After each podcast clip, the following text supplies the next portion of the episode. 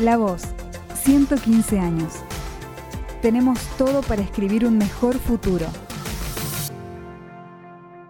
Soy Javier Matio de Voz, bienvenidos a una nueva entrega del ciclo 115, donde, bueno, una serie de entrevistas donde se tratan temáticas eh, con referentes de Córdoba eh, de cara a los próximos 10 años, ¿no es cierto? O sea, haciendo una suerte de proyección al año 2030. En esta oportunidad nos acompaña Paola Suárez, una productora insignia clave del audiovisual cordobés. Ella, bueno, es actualmente productora de Jaque Content, eh, ha trabajado, bueno, en películas como Atlántida, como El Otro Verano, como eh, eh, como Hipólito, ha trabajado también en series como Edén, La chica que limpia, producciones bueno, muy reconocidas, importantes de, del, audiovisual cordobés de los últimos años. También es miembro fundador de APAC, de la Asociación de Productores Audiovisuales de Córdoba.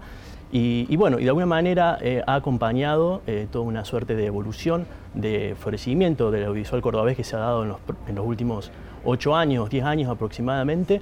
Así que bueno, es, es importante tenerla a ella como, como, testigo, como actora de este, de este proceso.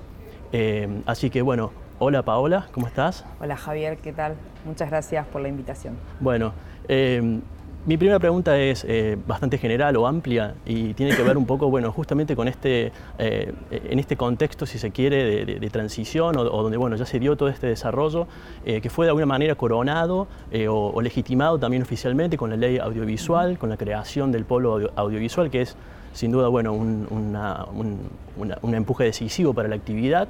Eh, entonces, ¿cuáles crees que son los, desafíos, los retos a futuro? ¿Crees que son los mismos? ¿Crees que son otros? Eh, a nivel, digo, económico, eh, laboral, de género, técnico, etcétera. Bien, bueno, digamos, primero tener en cuenta que mm, un poco esta nueva etapa, por llamarlo de alguna forma, del audiovisual cordobés es muy joven, de hecho. tiene, te diría que la, la, nueva etapa, ¿no? Cuando empiezan las películas que, se conocen como las tres películas que no dieron nacimiento al cine cordobés porque realmente ya existía de mucho antes. Una época cerrada, la escuela, por lo de la dictadura y demás, pero eh, realmente eh, ya había cine cordobés y desde el año 2006-2007 más o menos, con unas clínicas y con la posibilidad de participar del INCA, eh, se, lanzan tres películas, ¿no? O sea, se, se, producen, se estrenan, se estrenan en conjunto, de hecho las estrenamos en conjunto. Hipólito de Caravana y El invierno de los raros, que son las tres películas que empiezan, digamos, todo este nuevo ciclo, por llamarlo de alguna manera, y que fue el puntapié inicial para empezar a trabajar en lo que hoy es la ley 10.381, la ley audiovisual de Córdoba, que por un lado crea el Polo Audiovisual Córdoba y genera un fondo regional de fomento importante para financiar y fomentar la producción. Eso, a pesar de tener 10 años, la ley realmente es muy nueva, tiene solamente dos años y implementación te diría que de dos planes de fomento, ¿no? Entonces como bastante joven. Sí creemos que a partir de eso hay nuevos desafíos, digamos, ¿no? Y si uno piensa en, piensa, digamos, en los próximos 10 años, que es un poco lo que comentabas antes, yo creo que, que sí hay desafíos que son muy concretos y también pensar un poco en cómo surgió la ley, en cuál es eh, el ámbito de aplicación de esa ley, que es el Ministerio de Industria, Comercio y Minería, y pensar un poco en algunos antecedentes. ¿no? Un antecedente para nosotros muy clave es el del software, que hoy lleva 15 años. Y, si pensamos que el software hoy lleva 15 años y que hoy tiene una de las industrias que más puestos de empleo genera, entonces nosotros estamos también mirando un poco todo ese desarrollo y pensamos que la industria audiovisual, que se declara industria a partir de la ley, tiene el desafío, digamos, de generar y mantener esos puestos de empleo. Eh, yo creo que eh, atado de alguna forma algunos conceptos que son clave para nosotros, ¿no? La innovación, la innovación no puesta solamente desde el punto de vista de desarrollo con base tecnológica, sino la innovación en metodologías, la innovación en generación de puestos de empleo. Y dentro de esa innovación creemos que también Córdoba está innovando en un modelo de producción audiovisual, porque también estamos dentro de una transición, de una transición en la manera de producir, en la manera de desarrollar y de crear contenidos, y en una transición en la manera de mirar ese contenido y de tener acceso, ¿no? Sin lugar a dudas, el streaming, la participación de Internet, la aparición de una plataforma tan, tan significativa como Netflix hace que eh, nosotros hoy, como no desde el lado de productores, sino desde el lado de audiencia, de consumidores, eh, estemos mirando el contenido y teniendo acceso de otra manera, ¿no? Con, de alguna forma, y en muy entre comillas, mayor libertad, mirar lo que quiero cuando quiero, el VOD y todos estos conceptos. Entonces creo que hoy la ley, la producción y la industria audiovisual nacen en el medio de esa transición, entonces tenemos la, obligación de, a través de la innovación, ver cómo desarrollamos ese modelo. Creo que un segundo desafío súper importante tiene que ver con que Córdoba se transforme en un eh, em, gran centro creador de contenidos audiovisuales. y, yo sí hago mucha diferencia entre la creación y la producción porque cuando nosotros creamos contenidos, lo que estamos creando es propiedad intelectual, un intangible muy, muy valioso, de hecho, de dentro de la industria visual, el intangible más valioso, sin lugar a dudas, que es la generación de propiedad intelectual, que es por lo que hoy la industria se debate. Creo que cuando nosotros creamos propiedad intelectual, cuando creamos un contenido, una serie, una película, eh, estamos creando una propiedad intelectual que agrega valor porque esa propiedad intelectual es intangible y después se comercializa en el mundo. Nosotros venimos como, como industrias en Córdoba, antes del software, eh, con industrias como la automotriz, digamos, ¿no? Donde se transforma en una industria muy fuerte, hoy la que seguramente más puestos de empleo genera en la provincia de Córdoba. Y creo que el avance que ha hecho todo el desarrollo del software con las industrias basadas en el servicio del conocimiento, el audiovisual viene a sumarse, digamos, a eso es una industria que está basada en el conocimiento también, que agrega valor a través de la generación de propiedad intelectual. Yo creo que eso es un cambio súper importante, digamos, ¿no? Em, y, creo que esa es como nuestra, nuestra perspectiva en, los próximos 10 años, 15 años.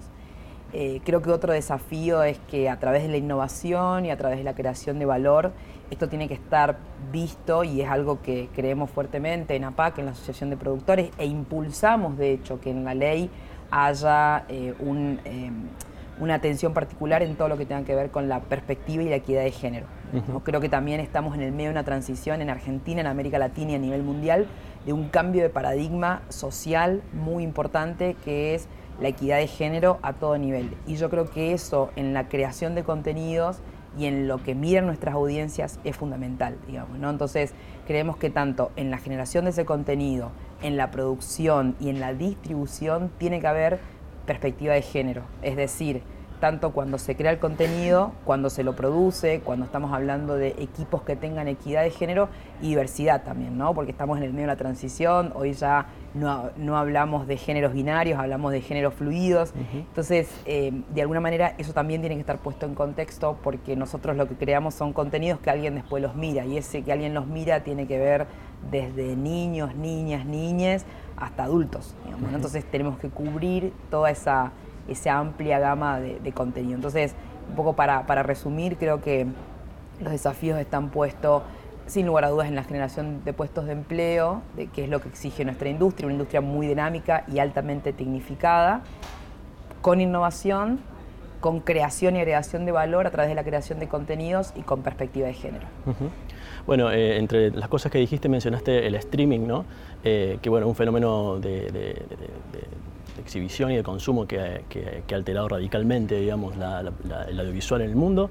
¿Cómo, eh, crees que va a afectar el streaming a eh, la producción eh, de, audiovisual en Córdoba, siendo que bueno, están íntimamente ligados también, porque tiene que ver también con toda la tecnología digital que claramente ha sido fuente también de, empuje digamos, de, la industria en los últimos años.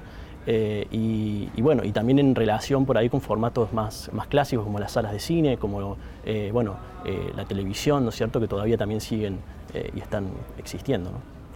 Mira, yo creo que si uno piensa históricamente, cuando aparece el VHS, de hecho, como, como formato, eh, de alguna forma se pensaba que el cine iba a desaparecer porque la, gente iba a estar muy cómoda en su casa, entonces directamente iba, alquilaba una película, digamos, en VHS y la ponía y, eh, y, y, en ese momento inclusive los tiempos eran más laxos también, ¿no? Porque pensaba que una película quizás estaba recién a los seis meses o al año podía llegar a salir a un VHS, digamos, ¿no? Creo que vos y yo somos, somos de esa generación que alquilábamos todavía VHS, ¿no? Creo que algunos alquilamos. Em, y sin embargo el cine no desapareció. Yo creo que el streaming viene a agregar una nueva forma de consumo audiovisual.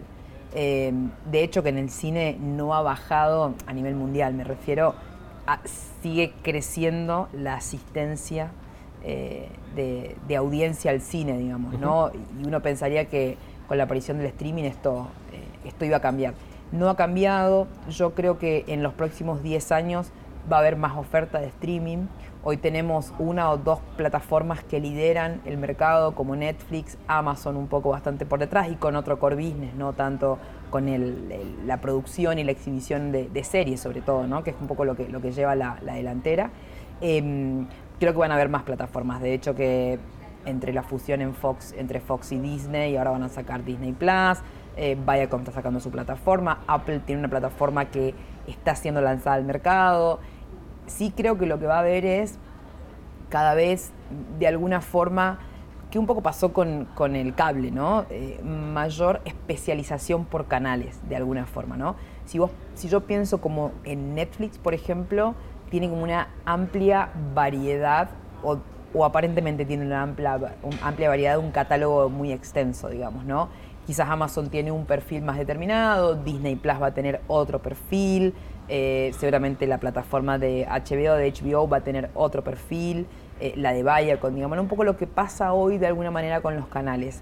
Creo que la puja va a estar más entre las plataformas y los cables y el pay TV, digamos, que entre las plataformas y el cine, digo.